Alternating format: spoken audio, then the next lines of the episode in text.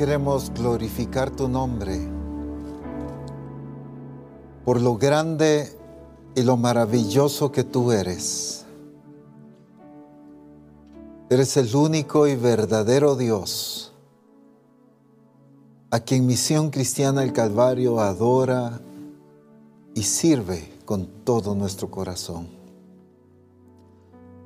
Señor, gracias por la oportunidad y el privilegio que nos das de disfrutar tu presencia y de escuchar tu palabra en este Congreso. Qué hermoso lo que estás haciendo en cada congregación, en cada ciudad, en cada país, en cada aldea. Gracias por la obra a la que has enviado a tu Espíritu Santo en cada lugar, en cada vida, de los que están en un templo viendo este Congreso, de los que están en casa o en algún otro lugar recibiendo tu palabra y la administración de tu Espíritu Santo. Te agradecemos, Señor, por glorificar tu nombre y por engrandecerte en medio de tu iglesia. En el nombre de Jesús, gracias. Aleluya. Enviamos un fuerte abrazo a toda Misión Cristiana del Calvario, donde quiera que estés escuchando y viendo este Congreso, que la gloria del Señor siga siendo manifestada en tu vida. Felicitaciones a todos aquellos que ya están publicando fotografías, sea del templo o de las casas o donde quiera que estén viendo el Congreso. Eso definitivamente es un impacto el hacer notorio la forma en que disfrutamos y recibimos de parte del Señor como misión cristiana del Calvario. Así que felicitaciones por cada publicación, por cada historia eh, que se está compartiendo. Les bendecimos y enviamos un fuerte abrazo. Quiero comenzar con Colosenses capítulo 1, versículo 13, que ya se nos enseñó hace un momento atrás. Colosenses 1.13, por favor, el cual nos ha librado de la potestad de las tinieblas y trasladado al reino de su amado Hijo, el cual nos ha librado de la potestad de las tinieblas y trasladado al reino de su amado Hijo.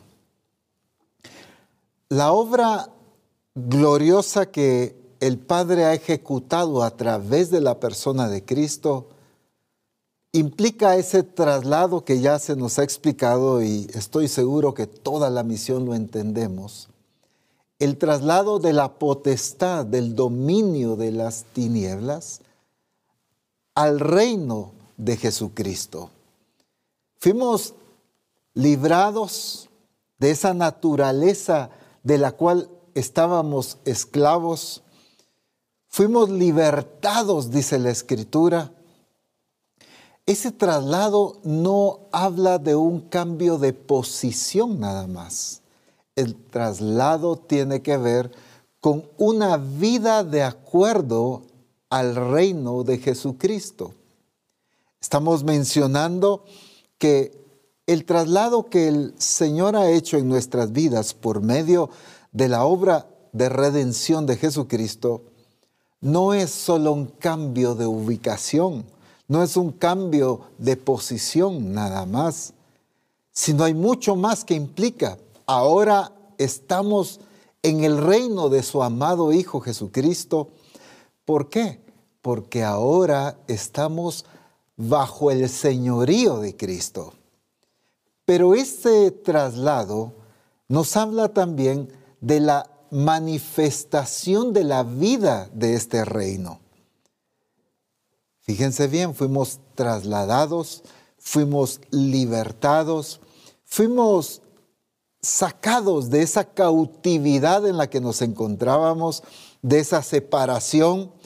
Habíamos sido destituidos por causa de nuestra naturaleza estábamos alejados de Dios, pero ahora ese traslado nos ha acercado a Dios, nos ha vuelto en amistad con Dios, nos pone bajo el señorío de Cristo, pero sobre todo también aquí se manifiesta el estilo de vida y la conducta de quien vive bajo ese señorío. Tenemos que entender que la cultura del reino de Dios es la cultura de Cristo. Dicho en otras palabras, la cultura del reino de Dios es la manifestación de la naturaleza de Cristo a través de cada ciudadano del reino de Dios. Entonces, no es solo un traslado, como ya se nos explicó, no es un traslado nada más de posición, sino es entrar a un régimen donde la expresión de la vida de Jesucristo debe ser evidente. Por eso el Señor nos hablaba a través del apóstol de esa conducta que cambia al vivir bajo el reino de Jesucristo, del estilo de vida que es distinto a lo que vivíamos antes, regidos por la naturaleza carnal. ¿Por qué? Porque no es solo antes estaba allá, ahora estoy en esta nueva posición, sino esta posición en Cristo debe evidenciarse con una conducta y una expresión de esa vida del reino de Dios. Comúnmente lo conocemos como cultura. El asunto es que cuando utilizamos la palabra cultura, rápido pensamos en las costumbres y tradiciones que tenemos en nuestro país. Ah, es que la cultura de mi país es tal música, la cultura es cierto tipo de comida, la forma de vestir, la cultura de ciertos países es esto. Nos enfocamos en esto y sí, porque la cultura, el estilo de vida de cada eh, ciudadano, las creencias, la forma de hablar, la forma de comportarse, tiene que ver con esa influencia que está siendo sobre cada persona desde su nacimiento. Está rodeado de una cultura y la persona empieza a hablar de la misma manera, a expresarse, a comportarse, a aspirar las mismas cosas, porque es lo que la cultura le está enmarcando y le está enseñando. Por ejemplo, Encontramos diferentes países donde es muy evidente o muy notorio la forma en que hablamos. Claro, cada país tiene su forma muy peculiar, pero resaltemos, por ejemplo, en México, en Argentina, en España, uno de los países con acentos tan definidos y tan característicos. Si escuchamos a una persona hablando, pero pibe, ¿qué pasó? decimos, este viene de Argentina, porque desde pequeño ha estado rodeado de esa manera de hablar que es tan natural esa expresión en su vida.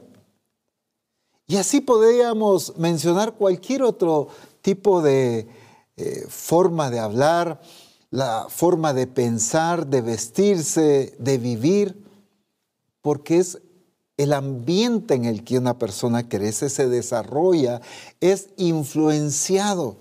Entonces, la conducta, la forma de vivir, la forma de hablar, de pensar, de vestir, todo está siendo moldeado por la cultura de la que está rodeado cada persona. Vamos a un país como Inglaterra y ahí el estilo de vida y la cultura en cuanto a la forma de vestir influencia de tal manera en que las personas son muy características a vestirse de una manera muy elegante, muy sofisticada. ¿Pero por qué? La tendencia es pensar que todo tiene que ver solo con los recursos económicos. Obviamente es una parte que tiene mucho que ver. Pero no es solo la cuestión económica, sino es lo cultural. Vamos a un país o a un lugar que es muy de costa, por ejemplo, y vamos a notar que es la misma forma de vestirse. si hablamos que es por el clima, por la comodidad, por lo que sea, pero si nos damos cuenta, todas las personas tienen una tendencia a vestirse, actuar, a vivir de una manera. Podemos visitar diferentes lugares y vamos a ver que el estilo de vida, la mentalidad, es muy característico en diferentes lugares, pero muy definido. Entonces encontramos un lugar donde decimos, bueno, pero aquí todo el mundo piensa y vive de la misma manera, ya sea de una manera muy ostentosa o de una manera con mucha escasez o pobreza. Todo mundo que vive ahí vive y crece, se desarrolla, apunta a vivir de esa misma manera. ¿Por qué? Porque es desde su desarrollo, su crecimiento, todo está rodeado de una cultura. La forma en que escucha cómo habla su familia, sus vecinos, sus amigos, en la escuela, donde trabaja, la forma en que vive, eh, lo que observa, todo eso está influenciando. El asunto es que nosotros estamos viendo ese traslado, pero lo hemos dejado bajo una perspectiva, aunque es correcto el término, pero déjenme decirlo como comúnmente eh, lo hemos visto de una manera incorrecta, lo hemos visto solo espiritual pero bajo un concepto erróneo de espiritual, pero no real, sino algo como imaginario, como algo que no vemos o no palpamos. Cuando en realidad lo espiritual es tan tangible como incluso más que lo material, por así decir. Las cosas invisibles son reales. Dios, por ejemplo, pero el ser humano estamos acostumbrados a guiarnos por lo que palpamos y vemos. Entonces, el traslado, a veces lo dejamos bajo ese tema. No, sí pasa, ¿verdad? Eh, yo entiendo que, que, fue la obra que el Señor hizo en mi vida, pero, pero lo vemos solo de esa perspectiva como imaginaria, como una idea de lo que pasó. Pero no, esto es real lo que pasó en cada uno de nosotros. Pero entonces aquí es donde viene lo importante de entender no solo el hecho de haber sido trasladados, sino el objetivo, dentro de muchos otros, por supuesto, el objetivo de haber sido trasladados. Y es que en el reino de Jesucristo se viva expresando la naturaleza de Jesucristo. Por eso decía, la cultura del reino es la cultura de Cristo. La cultura del reino de Dios es la expresión del estilo de vida de Jesucristo. Solo ahí podemos empezar a notar qué tan evidente está siendo la cultura del reino de Dios en nosotros. Si verdaderamente estamos expresando esa cultura del reino, o sencillamente experimentamos el traslado, pero sin vivir de acuerdo a esa cultura. Es como aquel que se cambia de un país a otro, pero sigue viviendo con sus costumbres y tradiciones de donde salió, pero no se adapta, no empieza a vivir de acuerdo a la cultura del país en donde ahora se encuentra. Es tan claro el ejemplo de quizá familiares, amigos, vecinos, compañeros que se fueron a vivir, por ejemplo, a Estados Unidos. Hay tantos países a los que nuestras eh, personas de nuestros países se han ido a vivir, pero digamos a Estados Unidos, ellos siguen comiendo igual, siguen viviendo de la misma manera, siguen comportándose de la misma manera como que estuvieran en Guatemala su mentalidad no ha cambiado, aunque están rodeados de una cultura tan diferente. Pero el problema no es lo que los rodea, el problema es su manera de pensar. Para darme a entender en esto que estoy poniendo como base, hace poco estuve en una tienda, en un centro comercial aquí en Guatemala. La tienda es de una marca muy prestigiosa, muy reconocida en muchos países Y entré yo a la tienda y todo tan ordenado, la ropa muy bonita, eh, muy actual, por supuesto, el diseño del local, la forma en que están colocados todas las piezas, eh, de una manera muy, muy, muy elegante, muy preciosa. Lo que me llamó la atención fue que cuando yo me acerqué a la caja y estaba platicando con la persona que me estaba atendiendo, observé que en el rincón, en la esquina de donde está la caja, ahí era como el lugar donde esta persona eh, guardaba sus cosas. Y entonces observé que estaba su cartera abierta, su cartera eh, desordenada y una serie de cosas que tenía ahí, todas desordenadas. Y entonces observé a la persona, observé su entorno donde ella se siente eh, como expresándose como ella es. Y volteaba a ver a la tienda y veía un contraste tan distinto. La tienda tan ordenada, elegante, pero el lugar donde ella se expresaba como ella es, era un desorden. Y entonces me llamó la atención porque observé que lo que ella hacía en la tienda era seguir órdenes y seguir directrices del jefe, del administrador o el gerente, quien haya sido, en cómo debe mantener la tienda. Pero el lugar que le pertenece a ella, por así decir, el lugar donde ella se expresa tal y como es, era un desorden. Entonces, alguien puede decir, pero esta persona trabaja en esta tienda y tiene todo ordenado. Pero en realidad ella está siendo ordenada por las órdenes y directrices que recibe. Pero ella en su manera de pensar sigue siendo desordenada sigue siendo descuidada. Espero estarme dando a entender con estos ejemplos. Lo mismo está pasando en la vida de la iglesia. Seguimos directrices, corregimos acciones cuando eh, sea el discipulador o el pastor o quien sea nos está corrigiendo, pero cuando estamos en casa, cuando estamos en nuestro negocio, cuando estamos en nuestra intimidad, seguimos siendo quizá el mismo impuntual, el mismo desordenado, el mismo de antes. Pero cuando estamos delante de eh, quien nos está corrigiendo, cambiamos. Por decir algo, si el pastor, por ejemplo, cuida mucho acerca de la puntualidad de las reuniones, estoy poniendo un ejemplo, y espero que cada pastor pues observe ese detalle, que esté cuidando el orden y la puntualidad, por ejemplo. Y entonces el discípulo se acostumbró a conectarse o asistir puntualmente porque el pastor así inicia sus reuniones. Pero cuando él va a una reunión, cuando esta persona, este discípulo, organiza algo, él es impuntual. Entonces, es puntual cuando tiene que seguir una directriz, pero es impuntual cuando manifiesta su propia cultura y su manera de pensar.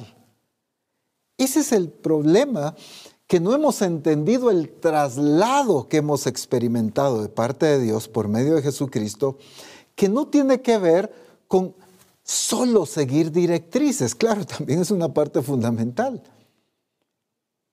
sino tiene que ver con vivir, pensar, de la manera de Cristo. Aquí no tiene que ver con que si el pastor me corrige tal actitud, yo la voy a corregir cuando estoy en el grupo, cuando estamos congregados en el templo, cuando tenemos las reuniones como iglesia. Pero ya en mi casa, con mi familia, con mi esposa, con mis hijos, yo puedo ser como siempre soy. No, ahí estoy entendiendo algo mal. Que no estamos dejando la cultura que tenemos, sino solo estamos ejecutando acciones de la cultura del reino de Dios, pero de una manera momentánea o esporádica, cuando la vida de todo aquel que fue trasladado es expresar la naturaleza de Cristo en toda su forma de vivir, de una manera cotidiana, que la cultura de Cristo, voy a decir así, sea mi cultura, que la manera de pensar de Cristo sea mi manera de pensar, que la manera de hablar de Cristo sea mi manera de hablar. No importa si estoy predicando o si estoy platicando en la intimidad de mi hogar con mis hijos, con mi esposa, si estoy con mis amigos, si estoy con mis compañeros de trabajo, de estudio, no importa dónde estoy. Sigo pensando de la misma manera, sigo hablando de la misma manera, me sigo comportando de la misma manera como Cristo. Eso es alguien que entendió el traslado y está viviendo la cultura del reino de Dios. El asunto es que hemos entendido una parte de la obra de Cristo, pero hemos dejado de entender o de darle valor a la parte que a nosotros nos corresponde. Quiero que veamos en Colosenses capítulo 3, Colosenses capítulo 3, versículos 1 y 2. Si pues habéis resucitado con Cristo, buscad las cosas de arriba, donde está Cristo sentado a la diestra de Dios. Poned la mira en las cosas de arriba, no en las de la tierra. Voy a volverlo a leer.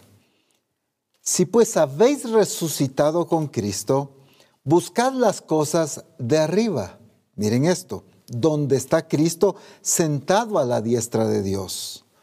Poned la mira en las cosas de arriba, no las de la tierra. No en las de la tierra. ¿Dónde debe estar puesta nuestra mirada? En las cosas de arriba, no en las de la tierra. El apóstol Pablo no está hablando, si pues habéis resucitado con Cristo, en un aspecto de duda o de cuestionamiento, sino de afirmación. En otras palabras, pudiéramos decir, por cuanto ustedes ya resucitaron juntamente con Cristo, entonces deben hacer esto. Espero haberme dado a entender por causa de que ya son resucitados con Cristo, deben vivir de esta manera. Entonces, me encanta porque veo aquí al apóstol Pablo enfatizando con certeza lo que Dios realizó en la vida de cada persona.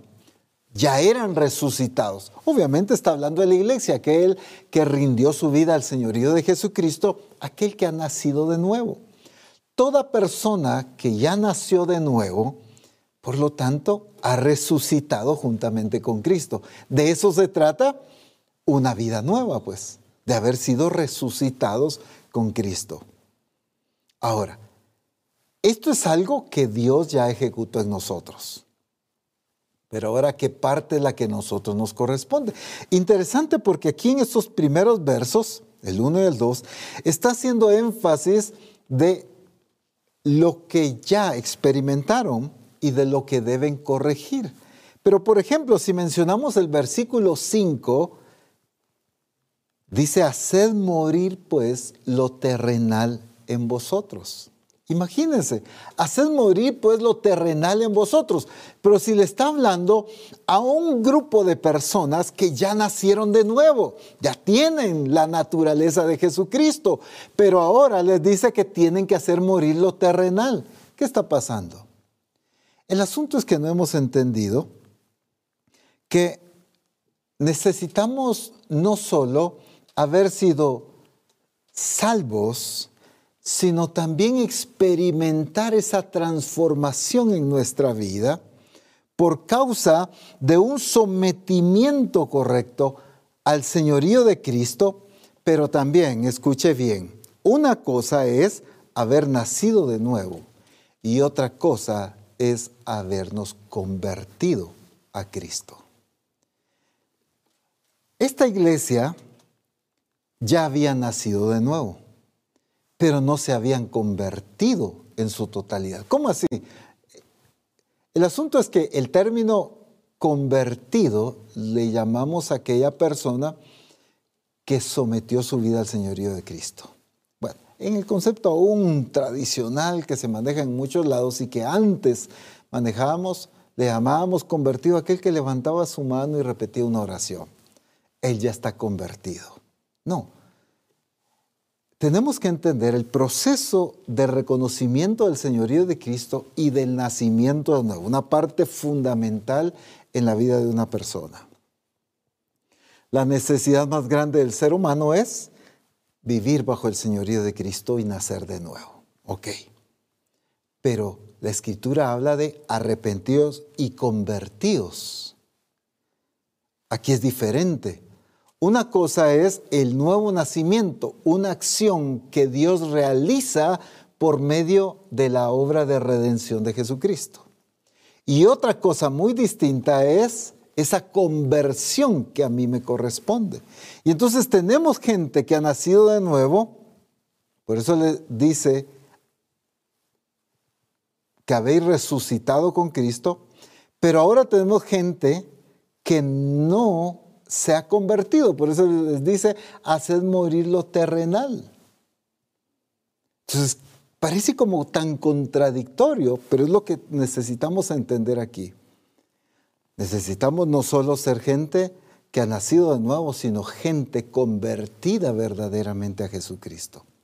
Porque la conversión se evidencia con el estilo de vida y las acciones de entrega, de sometimiento, de servicio y de una entrega total a Jesucristo. Por ejemplo, en el caso de Saqueo, ustedes conocen muy bien este acontecimiento, Jesús le dice a Saqueo, desciende, date prisa porque es necesario que pose en tu casa. ¿Qué pasa en lo que Jesús está ministrando a Saqueo en su casa? Le está ministrando, la escritura no especifica el mensaje, la enseñanza que trabajó Jesús en la vida de Saqueo, pero sí especifica el fruto y el cambio que Saqueo está demostrando. Entonces dice, si algo he defraudado, yo voy a devolver, voy a darle hasta más y empieza a evidenciarse un cambio. No solo fue alguien con una experiencia de reconocer el señorío, sino con una experiencia de conversión genuina, donde se evidenciaron cambios reales e, y se aplicaron o se aplicó esa conversión en decisiones tan importantes como las que Saqueo tenía que tomar. Lo mismo con aquella mujer samaritana, ustedes ya saben también. Ese encuentro con Jesucristo no le llevó a un proceso de, oh, ya sé quién es el Señor, ya entendí quién es el Mesías, sino un proceso de conversión. Ahora la mujer tiene actitudes, prioridades, intereses, acciones totalmente diferentes a como las tenía antes. Ahora la mujer, su prioridad es otra, su predicación, su palabra es otra, su testimonio es otro. El asunto de la vida de la iglesia es que hemos experimentado ese traslado pero en nuestra vida cotidiana no estamos dando las evidencias de una genuina conversión. ¿A qué me refiero? A que el hermano o la hermana vinieron a Jesucristo y nacieron de nuevo, pero sigue peleando con el esposo o la esposa. Sigue tratando mal a sus hijos, a sus empleados, a su jefe, sigue hablando mal del presidente y de las autoridades de gobierno. ¿Me entiende? Entonces, fue trasladado, pero no dejó su cultura. Sigue viviendo con la misma cultura del mundo, aunque ya fue trasladado. Y entonces tenemos que entender que ese proceso de la obra de redención que Jesucristo llevó a cabo en la cruz, no es solo para un cambio de posición, sino es para un cambio de cultura. Y esto incluye la manera de pensar y por lo tanto la manera de vivir, la manera de hablar, la manera de comportarme en todas las áreas de mi vida. El problema es que no hemos entendido que la iglesia fue llamada a señorear y seguimos viviendo una vida siendo señoreados. Ya me voy a dar a entender en esto. Por ejemplo, eh, el apóstol nos mencionaba en Mateo 16, 18, un pasaje tan conocido también. Y sobre esta roca edificaré mi iglesia, y las puertas del Hades no prevalecerán contra ella. Y sobre esta roca edificaré mi iglesia, y las puertas del Hades no prevalecerán contra ella. ¿Qué tipo de iglesia está Jesús? No solo identificando, sino describiendo como su objetivo de lo que él se propuso edificar. Fíjense bien, edificaré. Jesús está describiendo lo que él se propuso levantar. Una iglesia que no esté a merced del infierno, que no esté siendo influenciado ni gobernado ni dominado por el infierno, sino una iglesia que tenga una posición de autoridad, de firmeza, aún en contra del infierno mismo, de toda la potestad, de toda eh, acción del infierno mismo. Entonces, encontramos que lo que Jesús se propuso levantar es una iglesia firme, estable, una iglesia con autoridad. Es fácil mencionar, somos cabeza y no cola, fuimos llamados a, a reinar y a todo el mundo le gusta que le digan que fue llamado a reinar. Pero hermanos, ¿qué estamos reinando? ¿Estamos reinando o estamos siendo reinados? Y no me refiero a Jesucristo, que es lo que eso debiera de ser. Pero el ser gobernados por Jesucristo se va a evidenciar en que ni las puertas del Hades prevalecerán contra nosotros como iglesia. Sin embargo, ese es el asunto, que este traslado debe producir un entendimiento y una conducta de la iglesia en ser autoridad, en gobernar. Es que ese es el plan original del Señor. Creó al hombre y la mujer y les dio autoridad y les dijo, señoread, sojuzgad. Son términos que tienen que ver con administrar y ejecutar autoridad y dominio. Señoread y sojuzgad. Son expresiones, lo que el Señor le estaba delegando al ser humano era la autoridad sobre todas las cosas.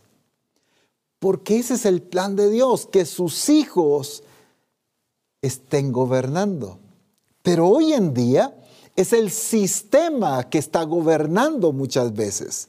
Hoy no, apóstol, ¿cómo va a creer? Si nosotros somos salvos, redimidos, hijos de Dios, a mí no me está reinando el mundo.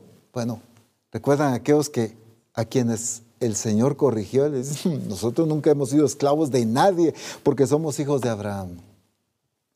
Pues el que comete pecado es esclavo del pecado. Así de sencillo. Ellos se creían en libertad, pero estaban en esclavitud. ¿Por qué? No por lo que suponían, sino por la evidencia de sus acciones. Entonces, ¿cuáles son las evidencias de las acciones de la iglesia? Por ejemplo, quiero darme a entender con esto. En nuestra vida espiritual, si hay estancamiento en nuestra vida espiritual, significa que yo no soy el que estoy gobernando, sino yo estoy siendo gobernado. ¿Por qué? Por la frialdad del sistema del mundo. Por esa apatía del sistema del mundo hacia el Señor, hacia su palabra, hacia el servicio y a la obra de Dios. Cuando a mí no me interesa servir, cuando a mí no me interesa crecer, cuando a mí no me interesa escudriñar la palabra, ni tener intimidad ni relación con el Señor, significa que el sistema del mundo está imperando, está gobernando sobre mi vida. Porque un hijo de Dios que vive en la cultura del reino, dicho en otras palabras, un hijo de Dios que está siendo gobernado por Cristo, nunca, y escuche bien, nunca se va a quedar estancado. Una persona gobernada por Cristo siempre, y ese siempre en mayúsculas, estará en desarrollo y en crecimiento hasta la expresión de la plenitud de Jesucristo. Ay, apóstol, lo que pasa es que mire que mi pastor, mi discipulador, mi aquí, mi allá, mi esposo, mi esposa, mis hijos, mire que mi trabajo, mire que lo que sea. Desde el momento en que no ha habido desarrollo espiritual en mi vida, significa que el sistema del mundo me está gobernando. Entonces, no estoy señoreando, sino estoy subyugado, como decía el apóstol, por ese sistema de frialdad, de apatía al Señor y a su obra. Pero, por ejemplo, si yo sigo ignorante de Dios y de su palabra, por ejemplo, es que al decir sigo ignorante de Dios, me refiero a que no sigamos cada día conociéndolo más. Que experimente sus obras no significa que estoy en desarrollo de mi conocimiento de Dios. El objetivo de Dios al mostrar su poder si es que lo conozca. Pero por ejemplo el caso del pueblo de Israel, Dios manifestó su gloria, pero el pueblo seguía ignorando quién era Dios. Y por eso en cada circunstancia lo que hacían ellos era dudar nuevamente del poder y de la capacidad de Dios. Dios tenía que decirle, ¿acaso se ha cortado la mano de Jehová? Encontraban un problema, una dificultad y cuestionaban a Dios, dudaban de Él, no, estaban seguros si Dios ahora los iba a poder salvar, rescatar, proveer, hacer un milagro cuando ya habían visto su manifestación. A eso me refiero.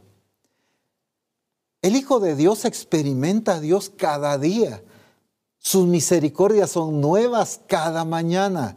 Hemos experimentado sanidades, hemos experimentado provisión, hemos experimentado la salvación. Imagínense Qué manifestación tan gloriosa de Dios en nuestras vidas. Pero nuestro conocimiento de Él no se ha desarrollado. Seguimos teniendo el mismo entendimiento y concepto de Dios. Seguimos dudando. Viene otra situación y otra vez nos afligimos y nos atormentamos. Si Dios va a sacarnos de esta, si Dios va a poder librarnos de tal situación.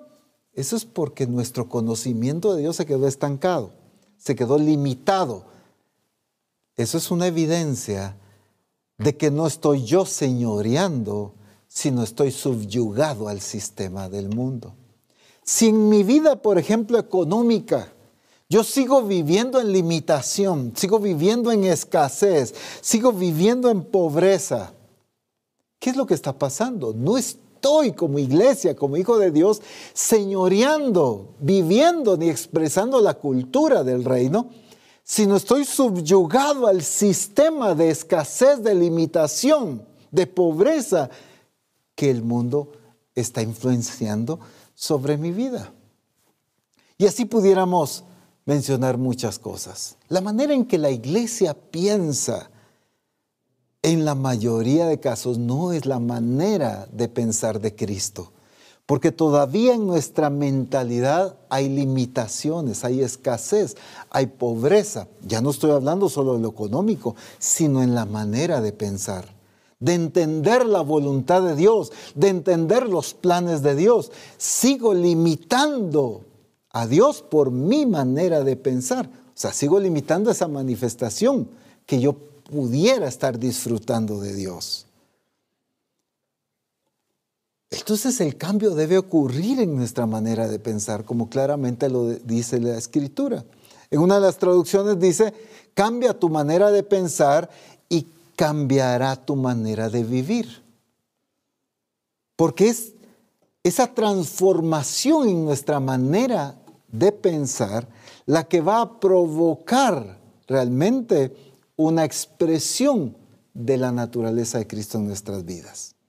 Por lo tanto, tenemos que entender que el traslado implica el vivir y el pensar de acuerdo a la naturaleza de Cristo, de acuerdo a la cultura del reino de Dios. Un hijo de Dios, aquel que fue trasladado, debe pensar y su mentalidad debe ser como la cultura del reino, o sea, como Cristo, no como el sistema lo dicta, no como las costumbres lo dictan, sino como la cultura del reino lo establece.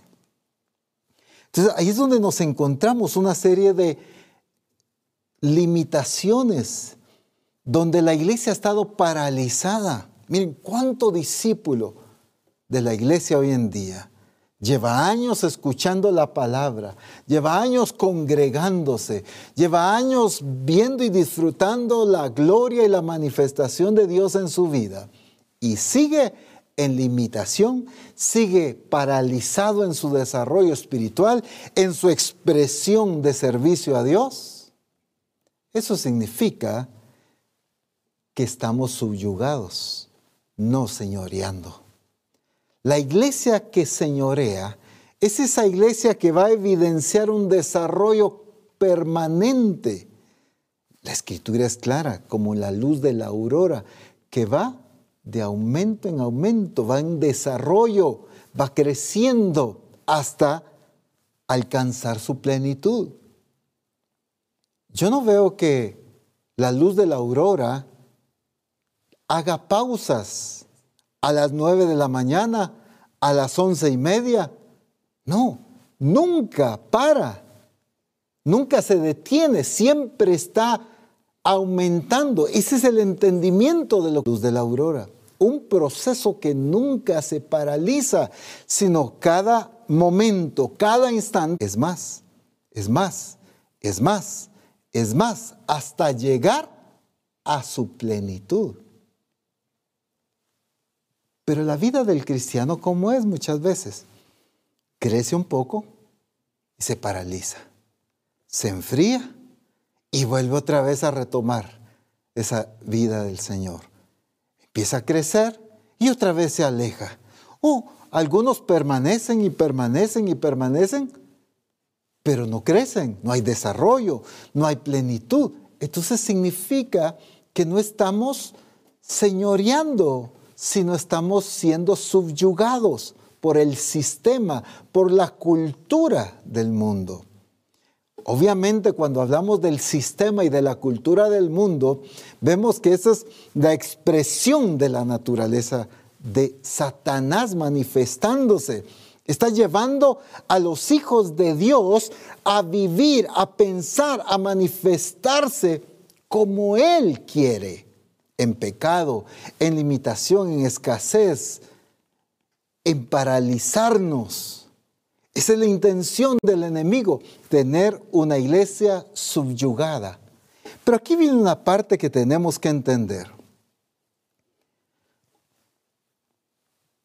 Es cierto, fuimos trasladados y fuimos libertados del pecado, dice la Escritura. Tenemos que entender algo que por sí solo el sistema del mundo, Satanás, no tiene dominio sobre nosotros porque el dominio ya le fue quitado en la cruz. Por eso es que la escritura dice que clavó el acta que tenía todo derecho legal en contra nuestra. Jesucristo la clavó en la cruz y exhibió públicamente a los principados y a las potestades triunfando sobre ellas. Jesús le quitó y le arrebató ese dominio y ese derecho a Satanás que tenía sobre nosotros. ¿Cómo es aplicado en nuestras vidas? A través del nuevo nacimiento, donde la naturaleza pecaminosa, la naturaleza carnal en nuestra vida, ese dominio queda muerto y queda sepultado, y nosotros nos levantamos a novedad de vida a una nueva vida en Cristo Jesús. Perfecto. Pero entonces, si Satanás ya no tiene dominio, porque ese es el objetivo de la obra del Señor, fuimos trasladados de la potestad de las tinieblas al reino de su amado Hijo. Ya no tiene dominio. Pero entonces, ¿cómo opera? A través de la influencia. ¿A qué nos referimos con esa influencia? Y quiero que veamos aquí en Colosenses 3, versículo 1 y 2, que hemos estado mencionando, pero que lo leamos en la versión Message. Quiero hacer énfasis nuevamente en la 60 mientras usted busca la Message y la traduce al español, versículos 1 y 2 del capítulo 3 de Colosenses. Mientras usted lo busca, yo leo la 60. Si pues habéis resucitado con Cristo, buscad las cosas de arriba, donde está Cristo sentado a la diestra de Dios. Poned la mira en las cosas de arriba, no en las de la tierra. Fíjense bien, si pues habéis resucitado con Cristo, buscad las cosas de arriba, donde está Cristo sentado a la diestra de Dios. Y hago este énfasis, poned la mira en las cosas de arriba, no en las de la tierra. Perfecto. Ahora leámoslo en la versión Meses. Espero que ya lo haya encontrado y haya logrado traducirlo. Ahora, dice así, presten la atención, voy a tratar de ir despacio en la lectura de este pasaje. Entonces, si realmente quieres vivir esta nueva vida de resurrección con Cristo, actúa como tal. Fíjese bien, voy a volver a resaltar esta parte. No se adelante, por favor. Entonces, si realmente quieres vivir esta nueva vida de resurrección con Cristo, actúa como tal, o sea, actúa como resucitado. Ahora, persigue las cosas sobre las cuales Cristo preside. Persigue. Misión Cristiana del Calvario persigue, persigue, persigue las cosas que Cristo preside, las cosas que Cristo establece, las cosas de Cristo. Pero quiero resaltar esta expresión, persigue, persigue. No es solo anhela, no es solo desea, es persigue. Aquí veo una actitud y una determinación tan maravillosa de no solo quedarse con el deseo, sino hacer todo lo que se necesite para obtener el objetivo. Miren, hay un término que se usa mucho. Yo hice todo mi esfuerzo. Es que no es que hagas todo tu esfuerzo, es que hagas todo lo que necesites hacer para obtenerlo persigue. Ok, sigamos leyendo. Dice entonces, persigue las cosas sobre las cuales Cristo preside. No vayas arrastrando los pies y presten atención a esta parte, por favor. Con los ojos en el suelo, absorto, y presten atención a esta palabra, absorto con las cosas que tienes justo delante de ti. Ahí con el pasaje en la pantalla, quiero que le presten atención a esa palabra absorto, porque una persona está absorta significa que dirige toda su atención y toda su actividad o pensamiento a una cosa determinada y que lo aísla de todo lo que lo rodea. Está tan enfocado y concentrado en algo que hasta ni se da cuenta de las cosas que están pasando a su alrededor. Eso es lo que significa esa expresión. Ahora con ese entendimiento volvámoslo a leer. No vayas arrastrando los pies con los ojos en el suelo, absorto con las cosas que tienes justo delante de ti. Mira hacia arriba y esté alerta a lo que sucede alrededor de Cristo. Ahí es donde está la acción, ver las cosas desde su perspectiva. Entonces, ¿qué está pasando aquí?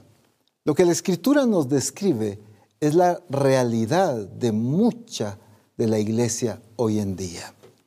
Una iglesia que aunque ya nació de nuevo, una iglesia que ya disfrutó ese nuevo nacimiento y ese traslado de la potestad de las tinieblas al reino de su amado Hijo, pero el problema aquí ya no es naturaleza.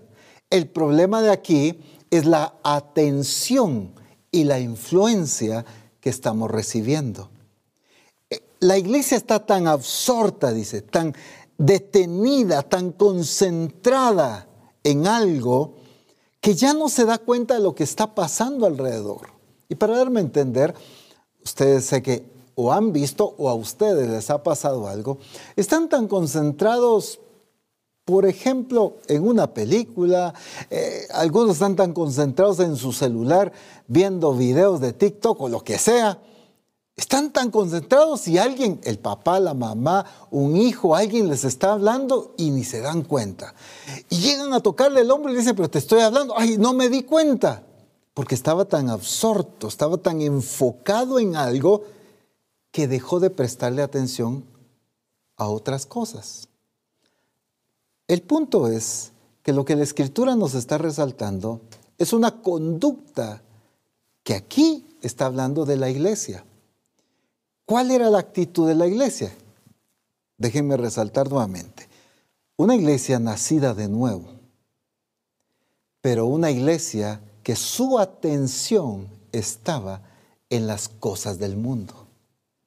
Estaba tan distraída, su atención y su enfoque estaba en prestarle atención a las cosas de este mundo, que deja de prestarle atención a lo que como hijos de Dios y resucitados con Cristo debemos prestarle atención, que es a Jesucristo y todo lo que pasa alrededor de Jesucristo. Aquí es donde viene entonces la forma en que Satanás está trabajando en la vida de la iglesia.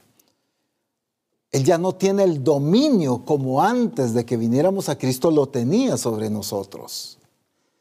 Ella perdió esa potestad, pero está utilizando la influencia. Con lo que estamos siendo absorbidos todo el día. Déjenme poner otro ejemplo para darme a entender en esto. Si yo, por ejemplo, me fuera a vivir a algún país como China, por ejemplo, me voy a vivir a China pero digo, quiero aprender inglés. Y entonces voy media hora a la semana para estudiar inglés. Media hora a la semana recibo un curso de inglés. Pero todos los días, todo el día, estoy rodeado del idioma de ese país. Oigo mandarín en las calles, veo en los rótulos en las calles, voy a comprar comida al supermercado, veo a los niños jugar en la calle, todo es ese idioma. Estoy siendo bombardeado con el mandarín, con ese idioma todo el tiempo. Estoy escuchándolo. A veces me toca darme a entender. Quiero preguntar algo y en lo que tengo que enfocarme es en ese idioma. No importa la calle que ande, si es en vehículo, pues los rótulos en las calles, si es a pie, los rótulos en el comercio, no importa, todo me está rodeando ese otro idioma. Y entonces, al final, yo lo que voy a terminar aprendiendo es mandarín, no inglés. Porque inglés solo es una media hora a la semana la que estoy recibiendo, pero este otro idioma lo estoy recibiendo todos los días, todo el día, donde quiera que ande. Entonces, yo quería aprender inglés, pero resulté aprendiendo mandarín. ¿Por qué? Por influencia, por contagio, por relación, por contacto no por lo que yo me propuse o lo que yo anhelaba, sino por lo que me dejé rodear todo el tiempo. Lo mismo pudiera decirme, bueno, me voy a vivir a Rusia, media hora aprendiendo inglés, pero en las calles todo, todo va a ser ruso. La forma de hablar de la gente, los rótulos, todo lo mismo. Miro un canal de televisión y ruso, todo es en ese idioma. Entonces lo que voy a terminar aprendiendo ruso. Bueno, esa es la situación que la iglesia hoy en día está viviendo. El día entero pasa absorta, concentrada y enfocada en las cosas de este siglo, afanada en cuestiones económicas, trabajo, profesión, negocio, empresa, aquí, allá. Estamos tan afanados, tan determinados y tan influenciados por todo. Televisión, radio, calle, amigos, familia, todo nos está bombardeando e influenciando todo el día. Pero me conecto un ratito al grupo de comunión familiar pero asisto al servicio un ratito. Recibo de Dios un momento, pero todo el resto del día y de la semana, de lo que me estoy rodeando es de las cosas de este mundo. Y entonces, ¿qué es lo que está pasando? ¿Cuál va a ser mi expresión cotidiana en mi vida diaria? No la vida de Cristo, sino la expresión de las cosas del mundo. Por eso el apóstol Pablo les dice, a la iglesia, no os conforméis a este siglo. Qué tremendo lo que él, les corrige. En Romanos capítulo 12, versículo 2. Miren qué tremendo. No os siglo, sino transformaos por medio de la renovación de vuestro entendimiento para que comprobéis cuál sea la buena voluntad de Dios, agradable y perfecta. No os conforméis no nos amoldemos, no seamos influenciados, no imitemos. ¿Por qué la iglesia de Roma, también que habían experimentado ese traslado, aquella iglesia que había experimentado el nacimiento de nuevo, pero por qué estaban viviendo de acuerdo al sistema del mundo? Porque era en lo que estaban enfocados. Era lo que más estaba influenciando su vida. Por lo tanto, su carácter era la expresión del sistema del mundo. Su manera de pensar era la expresión del sistema del mundo. Su manera de vivir era la manifestación del sistema del mundo. Ambición, pleitos, celos, situaciones contrarias a la naturaleza de Cristo. Porque regularmente venimos al Señor y lo que adoptamos, que no es lo que es correcto, por supuesto, y lo que adoptamos son costumbres nada más. La costumbre de conectarme una hora al grupo de comunión familiar, la costumbre de asistir al templo o conectarme en línea, un momento donde escucho una palabra, el lunes me conecto a Reforma Apostólica y escucho la palabra, pero apago el celular, la computadora o lo que esté utilizando para ver reforma o, o el servicio, me desconecto y mi énfasis mi atención sigue siendo el sistema. Yo lo que estoy pensando es en el trabajo, en que tengo que pagar las deudas, en que me subió la luz, en que estoy gastando más agua, en que tengo que reparar una pared, en que el portón no me está sirviendo de la casa, en que el vehículo lo tengo que mandar al taller o lo tengo que sacar del taller porque ya lleva seis meses ahí y yo no tengo dinero. Para... Y estoy yo enfocado, enfocado, enfocado en eso. Voy al trabajo y lo que platico es de otras cosas. Me reúno con la familia y de lo que platico es de las cosas cotidianas. Todo el día estoy siendo bombardeado, influenciado, contaminado con los criterios, con los pensamientos del mundo, con los afanes de este siglo, con la mentalidad de este mundo. Y entonces yo le digo, Señor, quiero servirte, Señor, quiero dedicarme a ti. Y mi expresión sigue siendo carnal. Pero ¿por qué, Señor, si ya nací de nuevo? Si me bauticé, si mi naturaleza fue muerta y sepultada. Pero ¿por qué sigo viviendo carnalmente? Porque el problema es la influencia. No estoy viviendo influenciado y gobernado por el Espíritu Santo, sino estoy siendo gobernado e influenciado por el sistema del mundo, del que me estoy dejando rodear y contaminar el día entero. ¿Dónde está puesta nuestra atención? Fíjense que nuestra relación con Dios la hemos llevado a un nivel de costumbre, de tradición. Voy a orar unos cinco minutos. con que oré cinco minutos, me siento como el apóstol Pablo, tan espiritual. Uf. Quisiera que los enfermos los pusieran para que al menos mi sombra pase por ahí y los sane. Porque oré 15 minutos hoy. Porque leí tres capítulos de la escritura. Este mes no me perdí ni un programa de reforma apostólica. Bueno, yo estoy sintiendo que ya solo me falta caminar en las nubes. Pero realmente, ¿cuál es mi conducta? ¿Cuál es mi manera de pensar? ¿Cómo vivo? ¿Cómo me comporto? ¿Cómo hablo? Y nos damos cuenta que no es la forma de hablar de Cristo, no es la forma de comportarse de Cristo, no es la forma de vivir de Cristo. Gloria a Dios, ya regresamos, tuvimos un corte de señal de internet, así que espero que ya todos puedan estar conectados nuevamente con esta transmisión. Les bendecimos y gracias por entender que todas estas situaciones pues siempre se pueden dar. Decíamos que ese traslado debe evidenciarse en la cultura del reino que vivimos y manifestamos todo el tiempo. Estábamos poniendo el ejemplo de una iglesia que se está dejando influenciar, aunque el Señor en su palabra dice algo, pero nosotros manifestamos algo distinto por causa de la influencia de lo que estamos siendo contagiados todo el tiempo.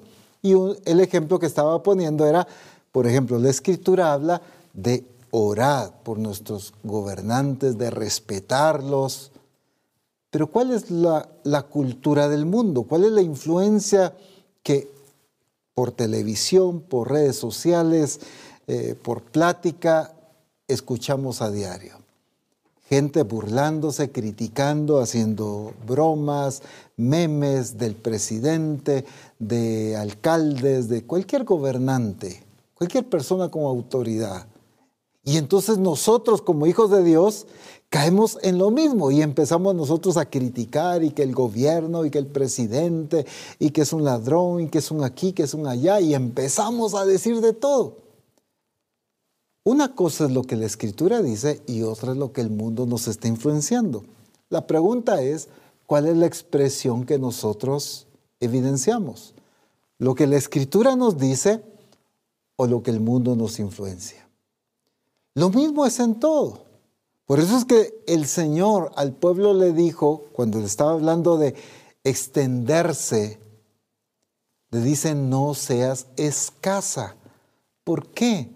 Porque una cosa es la voluntad y el propósito de Dios, los planes de Dios y sus objetivos, y otra muy distinta es el sistema del mundo para paralizar la iglesia y que la iglesia no alcance el propósito de Dios y que la iglesia no avance a la plenitud de Cristo. Entonces, la forma que el enemigo está utilizando es a través de ese bombardeo, de esa influencia. Por lo tanto, tenemos que prestar atención a qué es lo que nos está influenciando en nuestra vida. ¿De qué es que estamos llenando nuestro corazón, nuestro entendimiento y nuestra vida a diario? Claramente la escritura dice que el buen hombre del buen tesoro que hay en su corazón, saca lo bueno. Pero el mal hombre, del mal tesoro que hay en su corazón, saca lo malo. Entonces tiene mucho que ver lo que estamos dejando que influencia nuestras vidas. Es fácil decir, no, apóstol, yo me estoy dejando influenciar por la palabra de Dios, pero solo revisemos nuestra conducta diaria.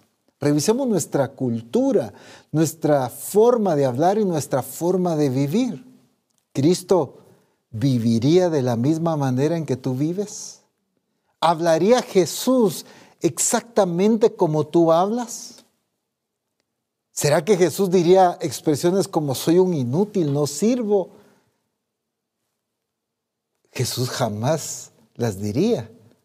¿Pero por qué yo sí las digo? Porque ahí está la influencia que estoy recibiendo del mundo, entonces mi vida se paraliza, mi vida cae en esclavitud por causa de las declaraciones de mi boca.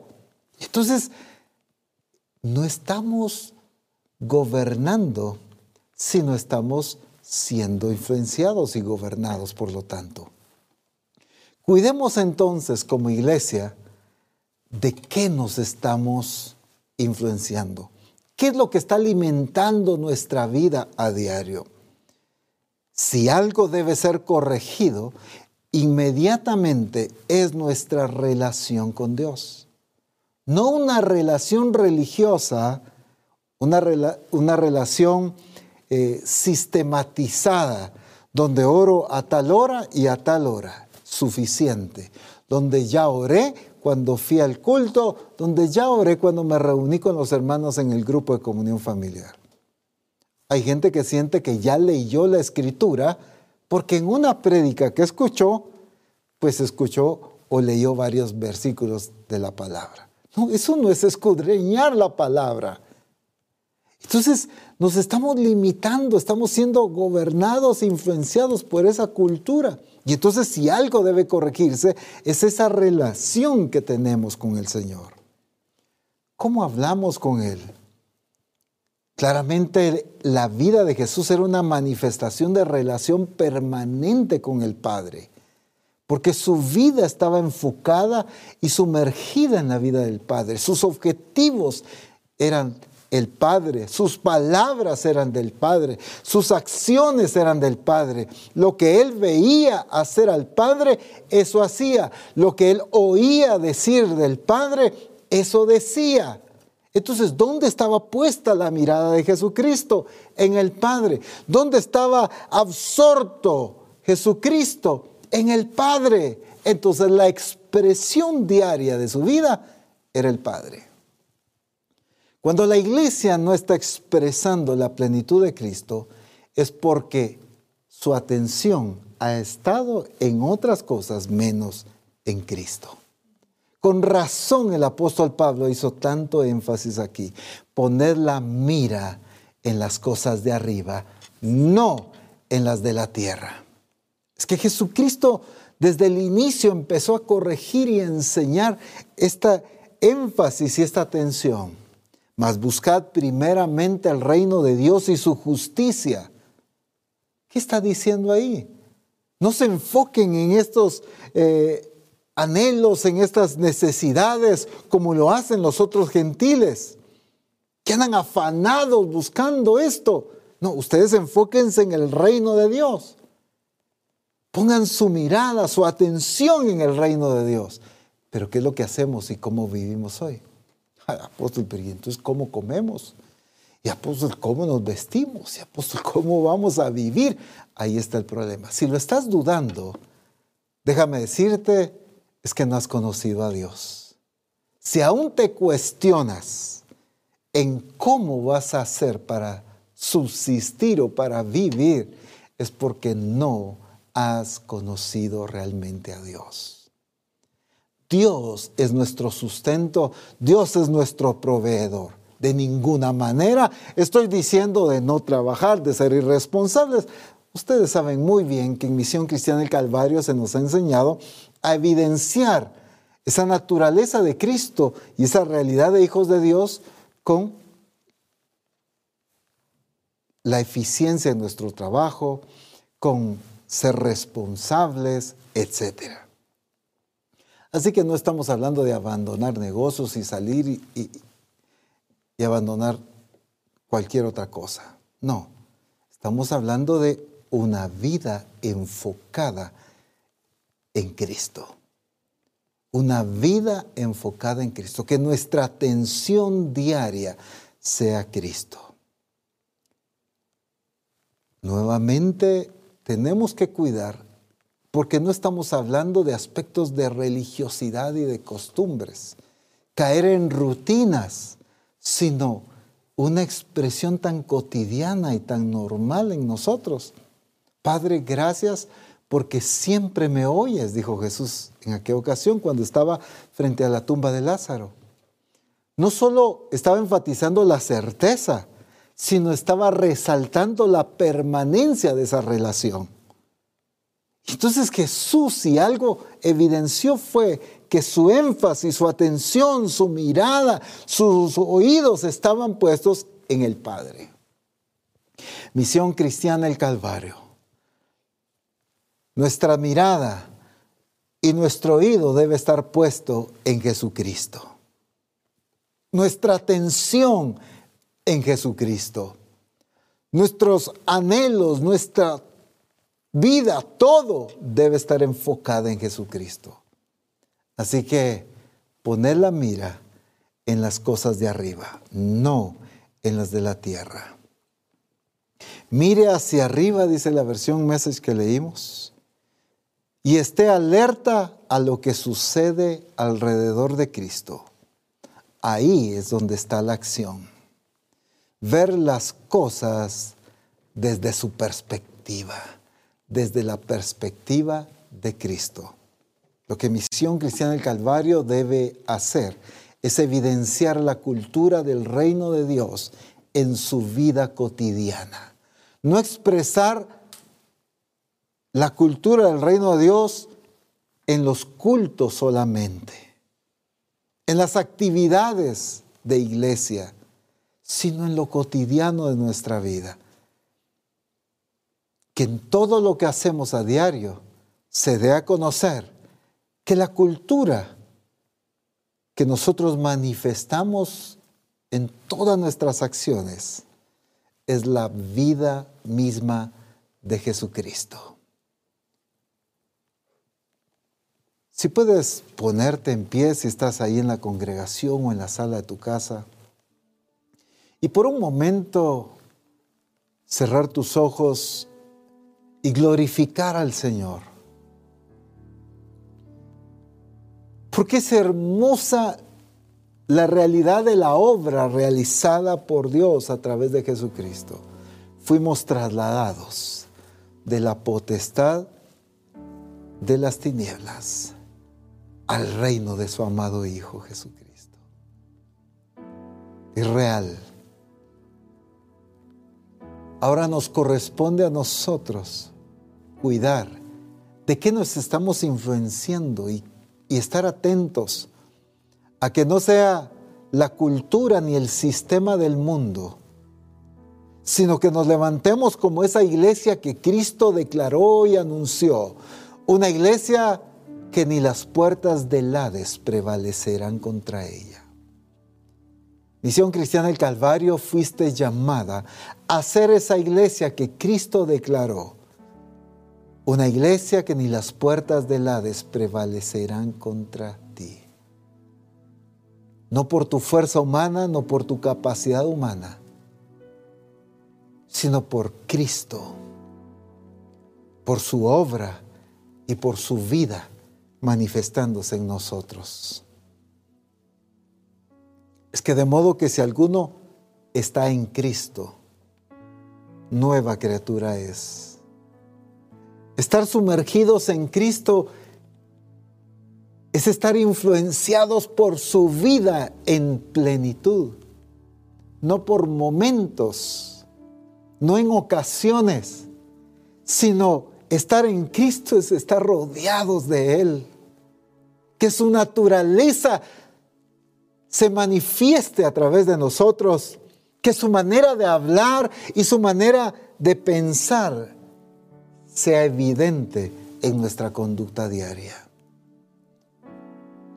se verán cambios en la manera de pensar de siervos y siervas de Dios y de todo discípulo de Jesucristo. Se deben evidenciar cambios. Si tú sigues igual, significa que aún sigues subyugado al sistema del mundo. Pero si vas de gloria en gloria, cada día más maduro, cada día más espiritual, cada día más clara la manifestación de la naturaleza de Cristo en ti, eso significa que entonces estás entendiendo esa obra real de Jesucristo en la cruz. Glorifica a Dios por esa obra tan maravillosa, exáltalo, y dale gracias por su obra tan preciosa.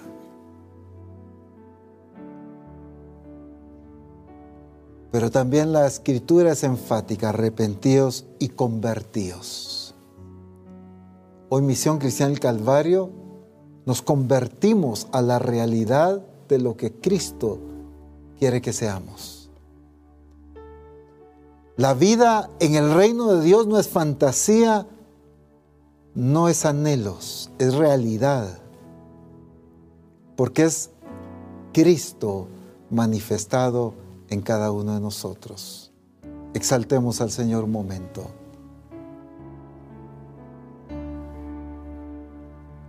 Reinas Jesús sobre toda creación eres Señor. Con toda autoridad, quien como tú verdadero y fiel, eres todo para mí. Reinas Jesús sobre toda creación, eres Señor. Toda autoridad, quien como tú, verdadero y fiel, eres todo para mí. Gloriosos. Rey glorioso, Rey grandioso, Hermoso. Rey de reyes, reinas en mí. Rey glorioso, Rey grandioso, Rey de reyes, reinas en mí. Así es. Qué hermoso. Reinas Así Jesús es. sobre toda creación eres Señor. Con toda autoridad, quien como tú, verdadero y fiel, eres todo